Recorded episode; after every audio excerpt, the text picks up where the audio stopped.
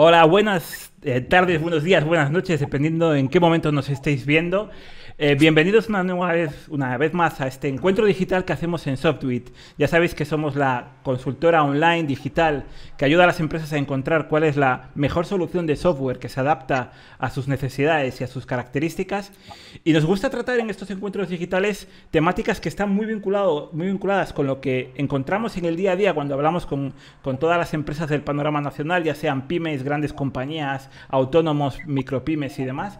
Y eh, intentamos extraer cuáles son eh, los principales puntos de pánico, qué es lo que le está preocupando ahora mismo eh, a la pyme. Y una de las cosas que hemos visto, que se ha visto acelerado actualmente con la transformación digital por el, por el COVID, pero que realmente era algo que ya era imparable, simplemente lo que ha sucedido es que se ha acelerado dos, tres años, lo que sin el COVID se hubiera logrado, sabemos que es imparable y que nos bombardean con un montón de información, herramientas, tecnologías y demás. A veces hay que bajar, eh, a sentarse un poco y, pensar en simplificar, en ser productivos, en algunas cuestiones que en el día a día vemos que las compañías no se están fijando.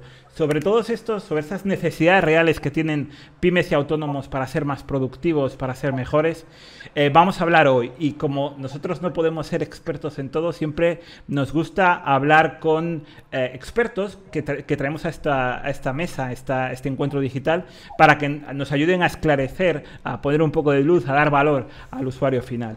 Y por eso tenemos hoy con nosotros a tres expertos, ¿vale? Os voy, los voy a presentar ahora. Por un lado, eh, tenemos a, eh, a, Tony. A Tony, eh, Tony Guitart es CEO de, Village. Village es una compañía que él va a presentar mucho mejor, pero que es una compañía que opera en la nube y que desarrolla un, software específico que tiene como tres módulos, tres grandes módulos, que es eh, módulo de facturación, gestión de facturación y todo lo que implica, módulo de CRM, gestión de clientes y, todas las aplicaciones que se puede hacer con ello, y módulo de productividad. ¿Me equivoco, Tony? Correcto, correctísimo. Lo he explicado muy bien. Vale, perfecto. Bueno, explica un poco qué, es lo que, cuál es el, qué es lo que hace eh, eh, por esas compañías eh, Village y cuál es tu, papel dentro de la, y cuál es un poco la historia de, Village. Pues te cuento los orígenes para entender el porqué, cuál es la fuerza que, nos empujó a crear este producto. Por allá 2010 yo había fundado otras startups de, de servicios, de IT, básicamente de generación de, bueno, desarrollo de software y soporte informático. Y a través de la experiencia de dar soporte a pymes y a microempresas, pues me di cuenta que eran muy ineficientes. Tenían un montón de herramientas que usaban poco y mal, estaban desconectadas y en las microempresas y sobre todo también en las pymes, pues había poca sincronización o pocos flujos entre estas aplicaciones. ¿no? O sea, el departamento de, de, marketing o departamento de ventas no solía hablar con el departamento de administración y son departamentos que suelen estar íntimamente conectados. ¿no? Cuando una persona de sales hace una venta, pues alguien tiene que facturar. ¿no? todo eso pues se hacía de forma muy manual o muy analógica o con post-its incluso. Y, bueno, sin quererlo, me fui empapando de, estos pains, de estas ineficiencias, y por allá 2011-2012 decidí diseñar eh, en papel ¿no? cuáles son esos microprocesos que, que, son compartidos por varias empresas pequeñitas y cómo convertirlo en un producto. ¿no? Luego estuve investigando bastante tiempo en el mercado, tanto español como en Estados Unidos y en Europa, estoy hablando de hace un montón de años, ¿eh? pasa el tiempo muy rápido. Y no encontré nada. Eh, sí que encontré aplicaciones muy verticales que resolvían en silos problemas concretos de forma atómica y luego ya te saltabas pues, a RPs ¿no? tradicionales, eh, pues, con finanzas, contabilidad, fiscalidad y demás, pero que no adaptaban, no macheaban con los problemas del día a día de las pequeñas empresas, ¿no? que son pues, hacer una factura, saber si la has cobrado, enviarla, gestión de cobros, gestión de pagos, perseguir a los clientes y demás, ¿no? ¿no? lo encontramos. Y lo que veíamos es que estas pequeñas empresas pues, se apoyaban en Excel, ¿no? y todavía lo hacen. ¿eh? De hecho, hoy día nuestro principal competidor es el Excel, todavía. Está muy implantado, ampliamente implantado, y siempre encuentras Excel por allí, ¿no? Con, datos cocinados para obtener información. Y básicamente esta es la, esta es la razón, o sea, ver un hueco en el mercado, ver que había soluciones poco sofisticadas o poco adaptadas a la realidad y, construir el producto y, diseñar una propuesta de valor para que sea digerible para, ese cliente, ¿no? que, lo quiere todo muy fácil y rápido. Claro, perfecto, Tony. Vale, bueno, además de Tony, eh, con nosotros también tenemos a otros dos expertos que nos van a ver, nos van a ayudar a ver, a dar luz desde otra perspectiva, no solo del desarrollador de software, Por un lado tenemos a Chus Blasco. Chus Blasco es eh, asesora de, empresas y también asesora de, consultoras, asesoras y, gestoras que hay en todo el panorama eh, nacional. Eh, Chus, preséntate mejor, explícanos muy bien qué es lo que estás haciendo actualmente, qué es lo que haces y, cuál es tu background. Gracias, Edu. bueno, yo mm, soy directora de AFCA, AFCA eh, hacemos proyectos de valor. Empezamos haciendo consultoría eh, para pymes, consultoría financiera y de estrategia y explico un poco cómo, también los inicios. Eh, nosotros empezamos haciendo consultoría financiera cuando, un poco justo cuando estalló la pasada crisis y lo que aprendimos enseguida es que las empresas pedían ayuda demasiado tarde. Por lo tanto, teníamos que hacer proyectos que se enfocaran rápidamente a anticipar riesgos para realmente aportar valor. Con lo cual, lo que, lo que ahora hacemos ya desde los últimos años es ayudar a personas que dirigen empresas a transformar sus negocios y ayudarles a decidir en base a datos para de algún modo tangibilizar sus resultados. Y con un poco esto, con la aceleración que ha supuesto eh, COVID, lo que, bueno, mi pasión un poco ya personal por la, innovación, por la innovación me llevó a, bueno, a transformar esta, esta metodología, lo que hemos aprendido con proyectos de valor y cuando le pusimos la tecnología a poder ayudar mejor a nuestros clientes, a preparar una, a hacer un, training para realmente ayudar a transformarse a otros asesores, consultores y auditores que de algún modo pues, quisieran transformar sus negocios y adaptarlos al paradigma digital, que es lo que me parece que es la clave. Perfecto, Chus. Un recorrido bastante completo. Y en tercer lugar tenemos a, y no, no, por ello menos importante, tenemos a un experto en productividad, alguien que eh, eh, trabaja como consultor en el, en el, mundo de la productividad y nos, nos acompaña hoy con nosotros eh, Ivonne Azcoitia. ¿Qué tal, Ivonne? Eh, preséntate tú mejor de lo que he hecho yo. Bueno, digamos que según los papeles y títulos soy mecánico, de coches, por lo tanto, bueno, ese era mi mundillo anterior. Y en el mundo del emprendimiento vamos descubriendo cosas nuevas, así que empecé a hacer proyectos diferentes y demás. No tengo un proyecto estrella como tienen mis dos compañeros hoy de, de charla, entonces, bueno, digamos que soy consultor y mentor de productividad y después tengo muchos proyectos diferentes en los que, digamos que voy quitando esa morriña que tenemos de crear contenidos y esas cosas Así que digamos que es un poco, ¿no? Un emprendedor loco que por suerte gana lo justo y necesario para comer y vivir y que tirará así hasta que, hasta que muera. Bueno, eh, a continuación, para entrar un poco en detalle, eh, me gustaría haceros algunas preguntas y a partir de ahí vamos a debatir sobre ese tema tan importante. Lo primero de todo, eh, y, que es bastante importante, la última década, década hemos visto que han aparecido un montón, un número muy grande de aplicaciones de gestión empresarial y esto se está, es exponencial, están creciendo tantas.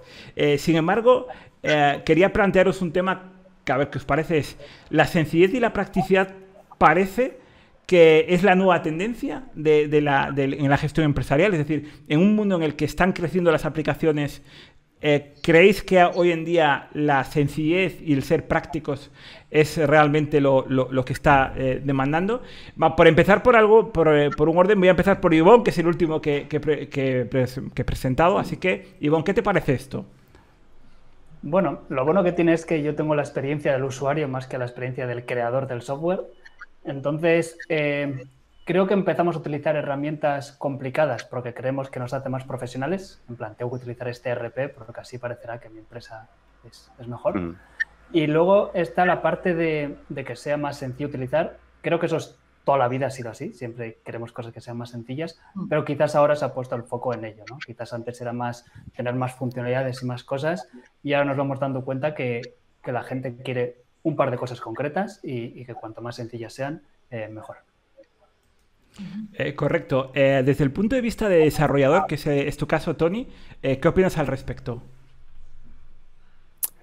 A ver, yo creo que, tiene mucho peso los hábitos. Es decir, el, usuario, sea B2B o B2C, está acostumbrado a trabajar con apps, redes sociales, eh, Fintonics y demás, que son herramientas pues, que, que tienen un onboarding excelente una usabilidad excelente y una calidad visual excelente. ¿no? Entonces, cuando saltan del mundo, digamos, particular o de ocio o, social al mundo empresarial, pues por contraste, pues ven, mucha diferencia. ¿no? Entonces las, las empresas que fabrican software de gestión empresarial tienen que estar al nivel, porque el usuario tiene mucha menos paciencia a la hora de pues, eh, formarse o entender cómo, cómo funciona una, una, determinada pantalla. Entonces yo creo que, es, que tiene mucho peso eh, cómo hemos acostumbrado nuestro cerebro a utilizar y interactuar con, con pantallas. Entonces es, un plus de, de exigencia que tenemos todos los desarrolladores de software, yo creo.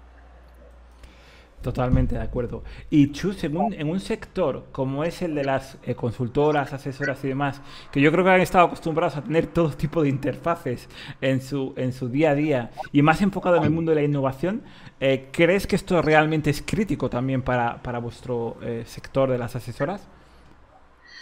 Bueno, yo lo que creo es que la sencillez es crítica porque realmente hay tantas aplicaciones que, bueno, que se crea muchísima confusión. Entonces, primero hay que saber qué es lo que se quiere.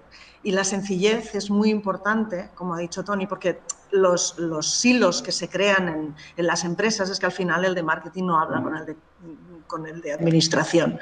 Y realmente se necesita la sencillez para, para, que exista un diálogo entre los departamentos. Esto es, en la gestión de empresa es fundamental y entonces sí que es cierto que, se han instalado en, muchas asesorías y muchas empresas eh, softwares muy complejos y luego no saben cómo salir de allí.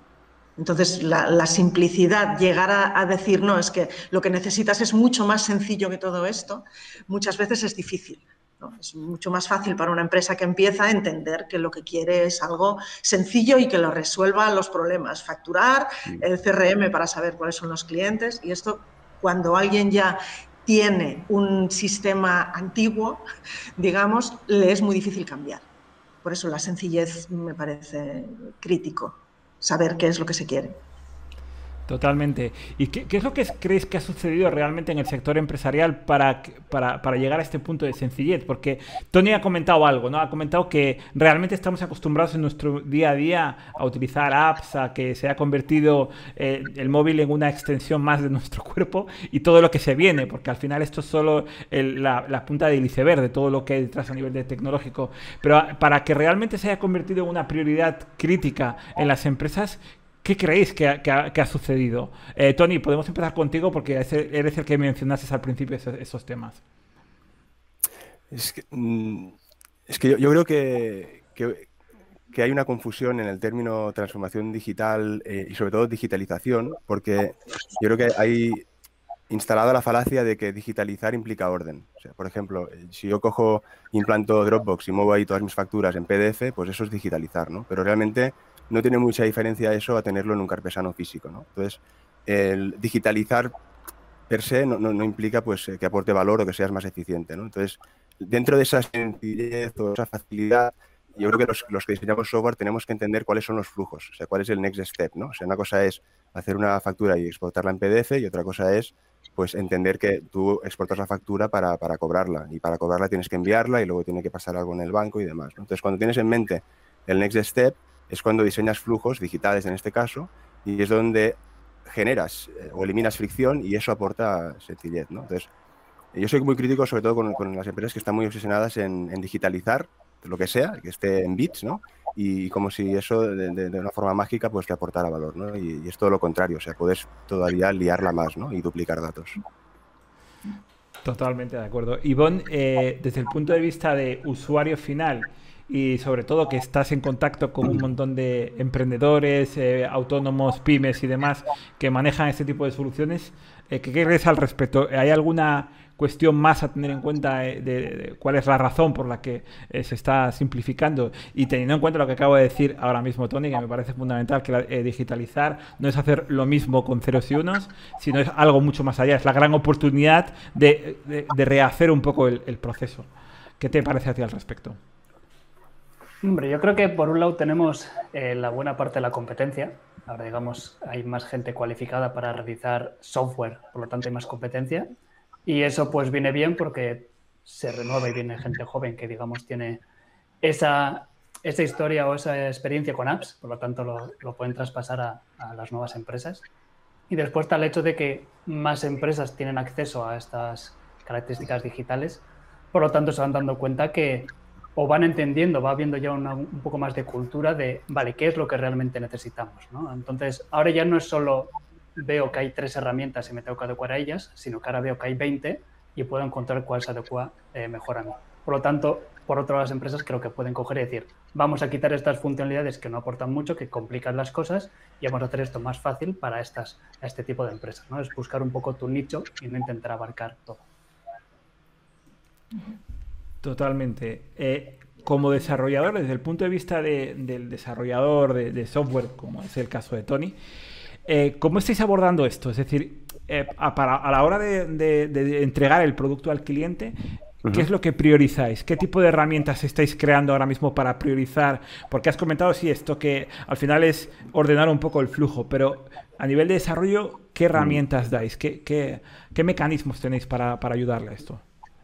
Pues, pues hemos, ido pivotando, pero digamos que eh, yo soy muy fan de, de, Jobs to be done y de todo lo que envuelve eh, Bob Moesta y Clayton Christensen para, para, priorizar el roadmap de producto y para entender o destapar cuáles son, dónde está la fricción, ¿no? dónde puedes generar progreso.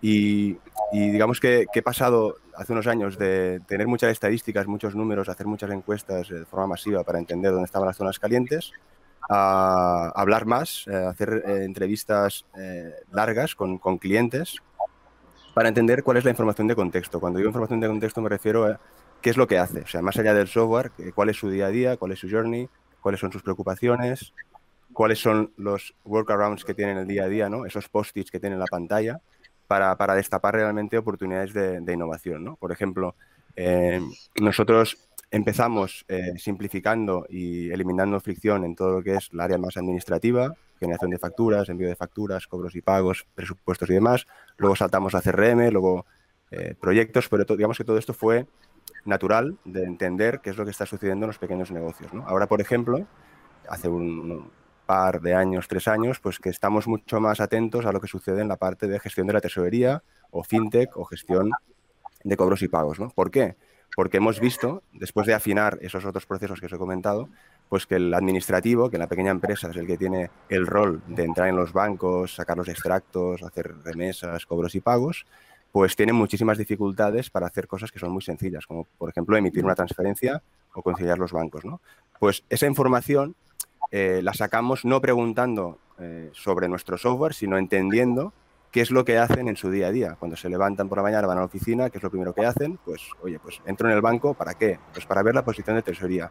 ¿Y para qué? Pues para saber por dónde puedo emitir una transferencia a un proveedor, ¿no? Pues ahí, por ejemplo, destapamos ya oportunidades de innovación que estamos ya metiendo dentro del producto. ¿Por qué? Porque vemos que donde hay más recorrido de innovación ahora mismo, más oportunidad, más espacio es en la relación que tienen las pequeñas empresas y autónomos con su dinero. estamos viendo que a nivel particular, pues Bithrooms y demás aportan una relación síncrona con el dinero. Yo te envío dinero y lo tienes automáticamente. ¿no? En el mundo B2B eso no pasa, es muy asíncrono, es muy manual y tienes que esperar muchísimo para que sucedan eventos de cobros y pagos. Pues con las nuevas plataformas, tecnologías y neobancos y open banking y demás que se está, que, se está cociendo, pues esto nos permite tener tecnología para empezar a, juntar otro proceso que es qué pasa después de enviar una factura o qué pasa después de recibir una factura de proveedor, ¿no? Pues hay un evento que es movimiento de dinero, ¿no? Pues ahí estamos nosotros ahora en, afinando y, simplificando ese proceso, ¿no? que es lo que viene después de, enviar la factura, que es digamos el éxito, que es recibir el dinero. Correcto, correcto. Eh, Chus, eh, en un mundo en el que hay una constante eh, innovación en los sistemas de comunicación y donde aparece también la nube, ¿vosotros lo veis también como algo que afecta al cliente? todas las nuevas tecnologías, ¿está relacionado con esa innovación en los sistemas de comunicación, en la nube y demás? Yo, mira, respecto al tema de la comunicación, siempre pienso que la comunicación es realmente lo que ha cambiado todo. Lo que nos permite la, tecnología digital es que cambien cómo nos relacionamos las personas. Entonces, a nivel de lo que decías de la usabilidad de las aplicaciones, a nivel personal, pues subimos mucho la, exigencia. Pero luego a nivel de las empresas, el problema es que no se hablan los departamentos los unos con los otros y por eso hay tanta dificultad en adoptar nuevas, eh, tecnologías. Eh, que la comunicación sea en la nube o no sea en la nube, yo en los primeros años eh, oía tantas resistencias de personas muy analógicas que bueno, percibían un riesgo tremendo. Bueno, esto es, al final es una evolución y, la tendencia hace, bueno, pues que pues, la nube es lo mejor para la nube. Pero lo que es la comunicación en las personas, los silos que se forman en las empresas, esto ya es otro, esto es otro cantar.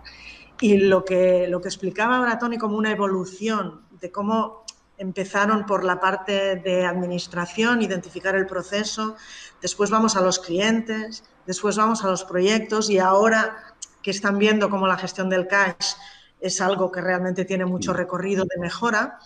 Bueno, pues de, algún modo esto, mm, y, me llevo, Edu, a la, otra pregunta que hacías de, de, la transformación digital que está representando, pues al final la transformación digital lo que, lo que representa es que es una transformación de modelo de negocio y es digital porque se apoya en tecnologías digitales, pero una transformación nadie cambia si no quiere. Entonces hay empresas que no se transforman porque no están dispuestas a cambiar, porque no están dispuestas a comunicarse, porque no están dispuestas a, aceptar que el modelo de negocio está obsoleto. ¿Qué pasa con las otras? Las que ponen el modelo de negocio, el cambio del modelo de negocio delante y entienden cuál es el valor que ofrecen a su target, a su mercado. Entonces ganan claridad, entienden que el valor está en lo que quiere el cliente y entonces pueden ir adaptando cuáles son sus servicios, mm, añadiendo tecnología o no, pero enfocar realmente en ese valor.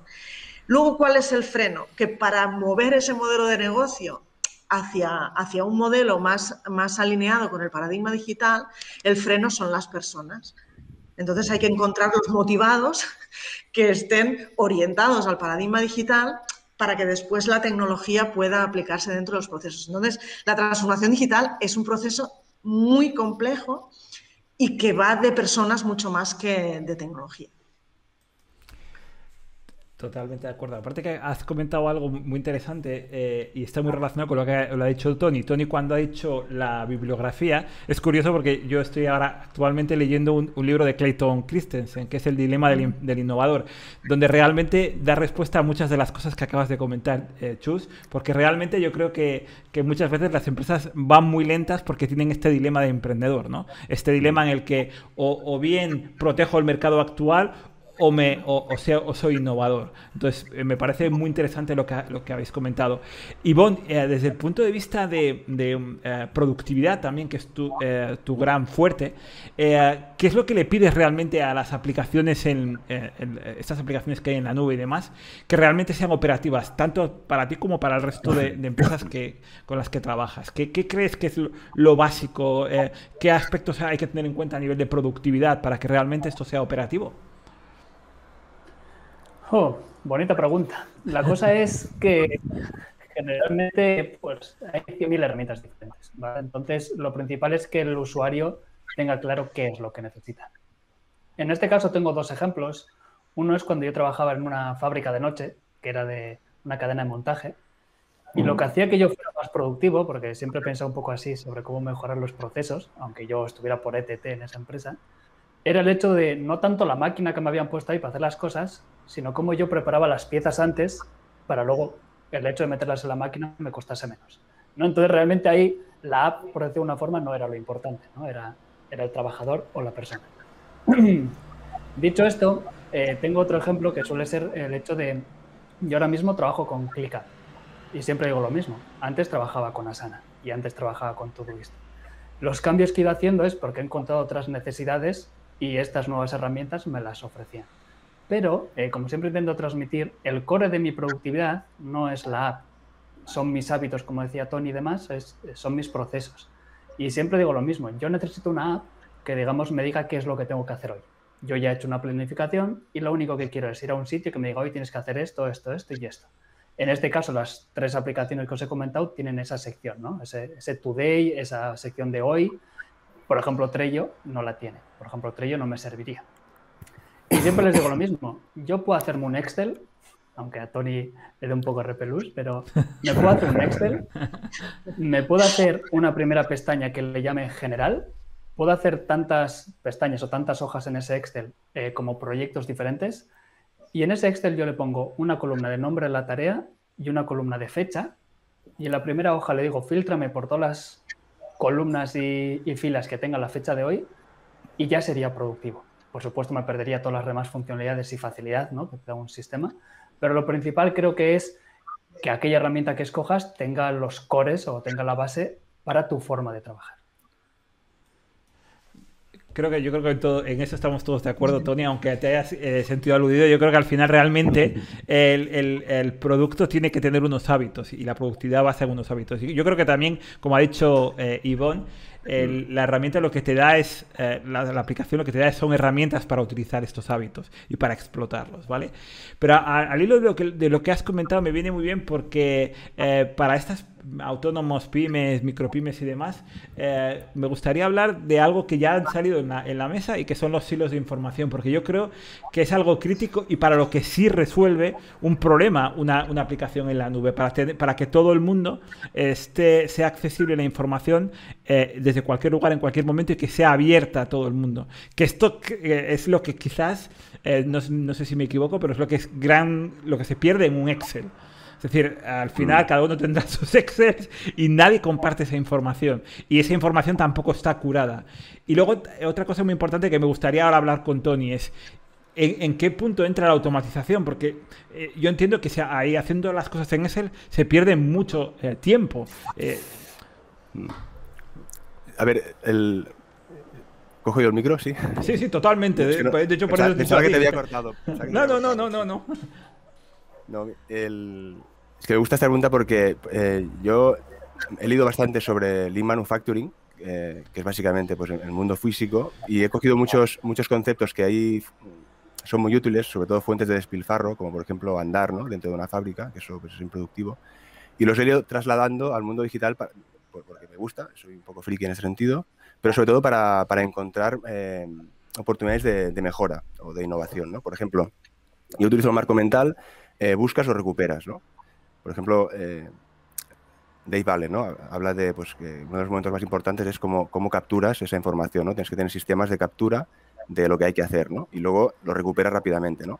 Entonces digo, marco mental, recuperar versus buscar, porque recuperar no implica tiempo, sino sabes dónde está, abres el cajón y lo coges, ¿no? Y buscar no siempre es físico, tú puedes estar buscando entre las carpetas de, de, de, tu, de tu ordenador un documento que no encuentras o un dato que no encuentras, ¿no? Entonces, yo creo que antes de automatizar, que esto ya es eh, la guinda, ¿no? Poder automatizar, es no tener que buscar. Yo me encuentro en muchas empresas que les pregunto, por ejemplo, oye, ¿cuál es tu mejor cliente? Y, tienen que buscar. Buscar también puede ser en la mente. Empiezan a buscar de memoria, oye, pues yo creo que en, lugar de recuperar, ¿no? Que es hacer un clic en un dashboard y que te dé eh, cuál es el, mejor cliente del mes, del trimestre o lo histórico, ¿no? Lo mismo para saber, pues, qué impagos tienes, o sea, preguntas típicas que tienen que ser de, de, de, rápida solución, las tienen que cocinar, ya sea a través de la mente o a través de Excel o, o tablas dinámicas o lo que sea. ¿no? Entonces, yo me centro más en, en, la parte de, eres autónomo, eh, sabes responder a preguntas básicas de tu día a día sin tener que buscar o cocinar la información. Y a partir de aquí, sobre esto, que esto ya es, es muchísimo, ¿no? que tengas a, a distancia de clic la información que necesitas, entonces ya automatizar, ¿no? que es, oye, pues clico aquí y se emite un pago. ¿no? Pero antes de esto yo creo que hay que evitar buscar y, y, y, pasar al mundo de recuperar la información que necesitas. Eh, Chus, tú como, como, asesora de empresas, yo creo que te estaba riendo y por eso quería hablar contigo, porque yo creo que esto es algo que te emprendas todos los días, entiendo. Sí, es que, bueno, mira, en realidad una empresa tiene que funcionar dos procesos, solo dos. Uno, cómo captamos a los clientes y dos, cómo les entregamos valor. Bueno, pues yo la pregunta que hago cuando hablo uno a uno con, con asesores mmm, siempre es mmm, básicamente cuánto facturaste el año pasado, cuántos clientes tienen. La mayoría tienen que buscar, me dice Tony. No es una respuesta inmediata, es una pregunta más fácil, no puede ser, ¿no? ¿Cuántos clientes, cuánta facturación? Entonces, cuando todo está en la cabeza, hacer ese salto a necesitar ese dashboard, bueno, hay personas que lo hacen que lo necesitan y hay otras que, su límite de crecimiento está lo que les queda en su cabeza. Y, realmente es así, o sea, no, no hay mm, preguntas muy fáciles que directamente se ignoran. Entonces, como no tienen el dato, no lo pueden gestionar. Nosotros siempre decimos que ayudamos a personas a tomar decisiones con sus datos. O sea, no con su cabeza, no buscando, sino datos objetivos, ¿no? Y dices, uy, qué innovación. Pues sí, pues sí. Es que además yo creo que no podemos ganar a, una máquina en, tener más memoria, es que es algo imposible. Esto es algo que no podemos luchar contra esto. Eh, em, Ivonne, las nuevas líneas de, gestión parece que se están enfocando en el, concepto de cliente céntrico, de poner al cliente en el centro, que es algo que se está oyendo prácticamente todos los días. Eh, como pequeño, como pequeño negocio y también como asesor de pequeños negocios, consultor en ese sentido, ¿cómo crees que, este tipo de negocios pueden afrontar realmente llegar a ser más cliente céntricos, conocer mejor las necesidades de sus clientes? ¿Cómo crees que eso se puede afrontar, Iván? Hombre, yo creo que Chus nos puede dar ahí la clave, que es la comunicación, ¿vale? Y ahí ya no entra la parte de, de tecnológico, no tecnológico, informático, no informático. es que muchas veces han, no han estado escuchando al, cliente, ¿no? Y sobre todo no han estado preguntando. Y, yo a esta gente les diría que lo más básico que puedes hacer es un formulario, ¿vale? Eh, de hecho, esto es algo que la gente se sorprende cuando lo digo, ¿no? Pero yo tengo un formulario que lo publico de forma anual, que no es tanto como negocio, sino que es más nivel personal, donde abiertamente y a todo el mundo les pregunto qué opinan de mí o cómo creen que puedo mejorar o cómo les puedo ayudar mejor, ¿no? Y ahí me estoy abriendo a todo el mundo. Y he aprendido mucho gracias a ese formulario, ¿no? Me han dicho cosas que hago mal y como es anónimo eh, se han soltado y me las han dicho claramente. Y, yo creo que lo principal es que la gente, sobre todo yo creo que Chus puede ayudar mucho ahí a, que esta gente que es encargada de tomar decisiones dé ese paso de necesitamos esa información. ¿vale? Tenemos que trabajar de una forma de recibir o de conectar con nuestros usuarios. No solo que que le den a me gusta, le den like y ya está, ¿no? Sino simplemente darles voz, ¿no? A, qué necesitan, qué necesidades tienen. Y, es ahí donde te vas dando cuenta de, joder, si tengo muchas cosas que puedo hacer para ellos y por no preguntarles me he estado haciendo otras cosas que no, que no estaban por ahí. Entonces, lo primero de todo sería que cambien el chip y que decidan abrirse a preguntar a, sus usuarios. Eh, por alusiones, eh, Chus, yo creo que también sí que es verdad que nos puedes ayudar mucho también a dar luz en esta, en esta pregunta. Pues qué bueno, Ivonne, lo del formulario y porque realmente muchos eh, asesores, y no, solo asesores eh, de, diversos sectores, realmente de lo que se olvidan completamente es de preguntar a, sus clientes cómo os podemos ayudar mejor. Y realmente es, el cambio, este es el detonante de la transformación en las empresas que lo hacen, ¿no? y, de pronto es como, uy, podemos cambiar esto para ayudarles mejor. Entonces, eh, hay que pasar de querer dejar de resolverlo todo y aumentar servicios, servicios, servicios, y entonces poner el foco en el valor. Yo siempre digo que hay que enamorarse del problema. Y entonces cuando te enamoras del problema que tiene el cliente, lo que haces es, si haces preguntas, y tienes largas conversaciones, como decía antes Tony, con el cliente, lo que entiendes es su contexto y cómo su contexto cambia. Y cuando va cambiando el contexto, puedes asociar nuevos, nuevas propuestas a ese mismo cliente.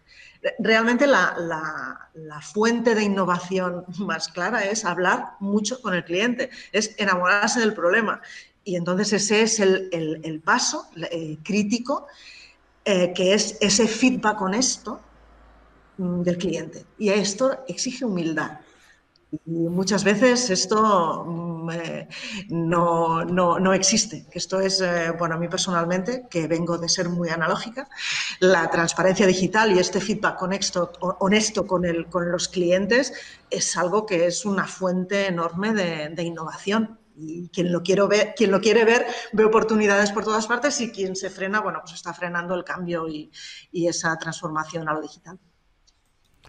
Totalmente. Además, eh, yo también enhorabuena a Ivonne por el ejercicio este del formulario, porque me parece un acto de, también de, humildad eh, muy grande y, espero que lo filtres porque con todo el mundo hater y troll que hay en el mundo, supongo que te llegará un poco de todo. Está, más o menos filtrado. Tened en cuenta que pregunto eh, si nos conocemos y si nos conocemos de más de un evento, por ejemplo, si hemos hablado aquí o en cualquier otro, ¿no? Para saber qué grado de afinidad tienen conmigo. Eso es, qué relación. Y, y te das cuenta de que muchas veces me decían, me respondían, es que eres muy borde. Y claro, el problema es que yo en los eventos y más estoy muy callado, estoy a lo mío, ¿sabes? No hablo mucho, soy muy seco muchas veces con las respuestas, ¿no? Se notará un poco que soy del norte. Pero me tocaba, pero ¿por qué? Si yo me he hecho unas risas y cuento unos chistes muy buenos. Pero bueno, te vas dando cuenta de eso, intentas pues sonreír un poco más. Claro. ¿sabes? No, no es- Si no preguntase, Está, está clarísimo. Eh, Tony, al hilo este que hemos estado comentando sobre qué es lo que puede hacer una, una empresa, que ha comentado muy bien, yo creo que cada uno... eh, hay algo que también creo que como desarrollador de software y, y trabajando tanto el dato como trabajáis las empresas de software, eh, quería preguntarte porque yo creo que también es importante porque me- nos encontramos en nuestro día a día con muchas empresas que al final acaban trabajando con eh, métricas de la vanidad, con vanity metrics de eh, cuántos, cuántas eh, páginas vistas, cuánto, eh, cuántos likes, bueno, y ahora con las redes sociales esto se multiplica al infinito. Eh, ¿No crees que también es importante tener el dato, aparte de, de escuchar, que es lo que han comentado ellos dos, saber filtrar muy bien qué datos eh, y qué KPIs son importantes? Bueno, es súper importante. Es que yo creo que en este sentido menos es más. O sea, centrarte en dos, tres KPIs eh, que mueven el negocio y, y evitar la, distorsión de, otras variables, ¿no? O sea, sobre todo en empresas digitales que, que están haciendo el marketing digital es, es una locura, ¿no? Porque tienes KPIs por todos lados, ¿no? Te vas a AdWords, tienes, una, tienes un dashboard, te vas a Analytics, tienes otro dashboard, luego tienes tus propios y, y es una locura, ¿no? O sea, puedes eh, perder mucho tiempo fijándote en datos que no, que no mueven la aguja, ¿no? Entonces, ahí, sobre todo para emprendedores más noveles o, empre- o- o- o empresarios que no tengan eh, track record, experiencia, es, es un gran reto porque nadie te lo enseña. O sea, tienes que, que aprenderlo tú mismo o, hablar con alguien que, que te lo explique, ¿no? Y ahí puedes perder muchos, muchos años de, enfocándote en cosas que no, que no son relevantes, ¿no? Y, de hecho lo hablo por experiencia, ¿no? Porque a mí, me ha pasado, ¿no? Claro. Claro. eh, para ir terminando un poco con la, con la, con la mesa, y, eh, me gustaría que pusiéramos casi un poco la, la- la bola de cristal del futuro eh, para ver en ese contexto que hemos estado hablando, donde ya hemos hablado de cliente céntrico, de todo lo que se va...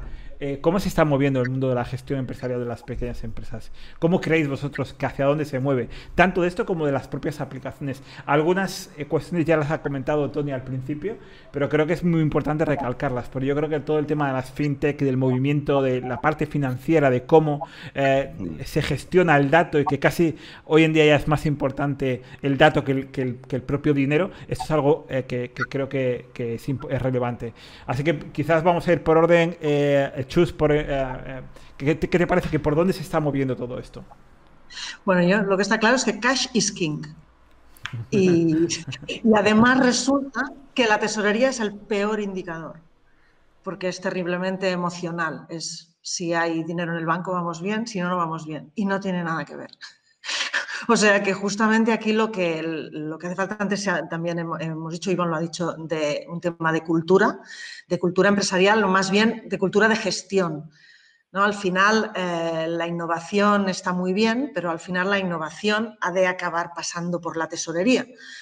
Por lo tanto, todos los productos, el enfoque al valor, todo esto quiere decir que hay que enfocar la gestión empresarial para ser efectivos y generar, entregando valor, generar tesorería que pueda ser reinvertible en más innovación o que revierta a los accionistas. O sea, al final, mm, lo, lo que mueve la gestión empresarial es que genere tesorería. Y aquí lo que falta es, en, en lo que es la gestión empresarial de, de- de donde venimos, es que viene de muchas certezas. Y la gestión empresarial hacia la que vamos es una gestión empresarial de incertidumbre y que por lo tanto necesita el dato para tomar decisiones objetivas y de gestión. Y esto para mí es la, gran transformación, pasar de las, de las certezas de un entorno controlado a una incertidumbre donde tenemos que admitir que muchos aspectos no los controlamos, controlamos los datos, el contexto y el, y el entregar valor eh, para los clientes. Esto es un cambio fundamental. Muy, muy bueno. Eh, de- y además, dinámica. Además, de- es dinámica y cambiante constantemente, ¿no? Es, que es también importante. Eh, Ivonne, eh, ¿cómo ves tú el panorama de la gestión empresarial eh, y de cómo tienen que gestionarse esas eh, pequeñas compañías? Bueno, lo bueno es que como has montado una mesa bastante variopinta, que es lo bueno, tenemos diferentes perfiles, eh, supongo que yo puedo centrarme un poquito más en lo que me gusta más de, las personas, ¿no? Si Chus ha, cogido el, hilo de, la cultura de, empresa, sí que creo que es importante que no se deje atrás la formación, ¿vale? Eh, nos centramos mucho en tecnología, nos centramos mucho en aplicaciones y demás, y la formación, no solo la formación de enseñarte a hacer algo, sino también la información de enseñarte que existe algo. ¿Vale? Que existen esos datos, como dice Chus, que existe esta nueva funcionalidad que, comenta Tony, por el hecho de que me sorprende mucho mm. gente que lleva años en el mundo de los negocios que no sepa que hay algunas herramientas y algunas opciones que tienen que les facilita muchísimo la vida, la vida. No solo del día a día, sino también a la hora de decidir en qué invertir y qué no invertir. Entonces, abogo por la parte de Chus que dice de, digamos, hay que invertir en, en los datos para saber dónde invertir nunca mejor dicho, pero también por la parte de no nos olvidemos nunca de, aprender. Y sí que me gustaría hacer un aporte, y es el hecho de, tengo un diario en el que escribo todos los días, y es de forma pública, y es un diario, no es una newsletter de venta, y ahí pongo mis cosas. Y, justo ayer comentaba, ¿no? Ayer o antes de ayer comentaba de cómo que cuanto más dinero gano, más me formo, ¿no? Todo ese dinero que gano de afiliados, gracias a ser youtuber y demás, lo mm. invierto en comprar libros, lo invierto en cursos que tenía y que valen un pastizal y no querría gastarlos de mi dinero. Entonces sí que abogo mucho por eso de la formación. Totalmente de acuerdo. Yo creo que y, tú y yo nos parecemos mucho. Yo estoy todo el día metido en cursos, en libros, en podcast y demás. Eh, Tony, eh, desde el punto de vista de, además, con el, con la ventaja que también te da tener una, una, solución de software con muchos clientes, con muchas empresas que les estás viendo, que hablas con ellos, que sabes cómo funcionan, que además sabes cómo va el mundo financiero, cómo se están moviendo los bancos. ¿Cómo ves tú este, esta evolución de, la gestión de las pequeñas empresas?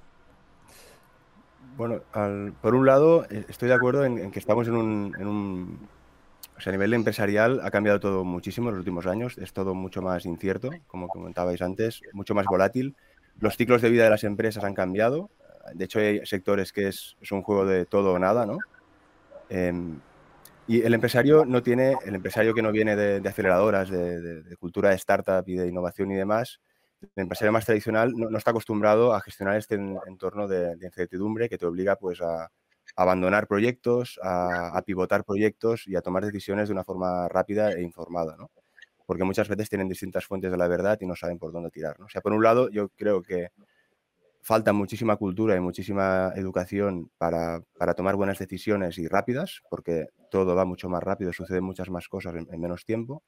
Luego también hay, una, hay, un, hay un reto muy importante que es la generación de demanda, sobre todo para negocios digitales. Los canales digitales cada vez son más caros, están más saturados y cuesta más hacerlo bien. Es, es todo un reto en sí mismo. ¿no? Antes comentábamos pues, que uno de los procesos es crear nuevos clientes, pues esto ya es en, sí un reto. O sea, tener una propuesta de valor válida no implica éxito. ¿no? Esto, digamos, sería desde un punto de vista de reto para generar o mantener o sostener negocios sostenibles. ¿no? Y luego a nivel de, las herramientas sobre las, sobre las que se pueden apoyar esa creación de nuevos negocios. Yo, por lo, que, por lo que veo, lo que he visto y lo que voy intuyendo es que, digamos que el, activo más importante o, el polo de atracción más importante hoy día es la tesorería, la gestión de la tesorería. Es decir, alrededor del pastel de la gestión de la tesorería, y hablo de pues, tener un IBAN, emitir una transferencia, cobrar financiación circulante y demás, ya no solo orbitan los bancos, sino que orbitan fintechs que van apareciendo cada día en España y fuera de España, orbitan los neobancos y orbitamos también las empresas de gestión. ¿no? Es decir, yo creo que el que, el que gane de estos actores tener el IBAN y la, posición de tesorería es el que va a poder aportar valor, ¿no? porque desde la posición de, posición de tesorería, desde tu IBAN donde tienes el saldo, es desde donde vas a, operar con, tu, con tus cuentas bancarias para hacer una transferencia, para emitir una factura o para financiar eh, una inversión. ¿no? Entonces ahí todavía eh, están mutando muchas empresas, de hecho bancos ya son competidores de, de Village, como por ejemplo Bank Sabadell con Nomo, otros bancos están haciendo iniciativas parecidas, todavía no hay un winner claro, pero lo que está claro es que dentro del market space de, de empresas de software están apareciendo otras empresas que no eran tradicionales de software, como pueden ser los bancos. Entonces, esto para nosotros, para los fabricantes, es un auténtico reto y es una gran motivación, pero para el pequeño empresario y microempresario es una muy buena noticia porque todas estas empresas están empujando en direcciones parecidas para aportar valor al usuario, con lo cual van a ganar ellos seguro.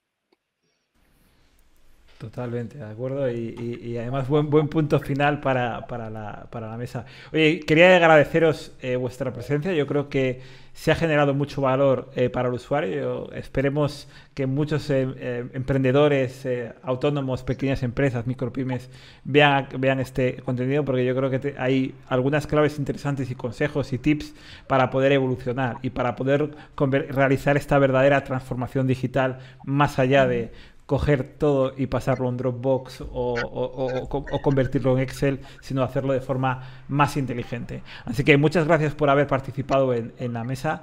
Eh, estamos encantados de, haber sostenido y, nos seguimos viendo por las redes, ¿vale? Muy bien, un placer. Hasta la próxima. Muchas ¿eh? gracias. Hasta luego. gracias a todos.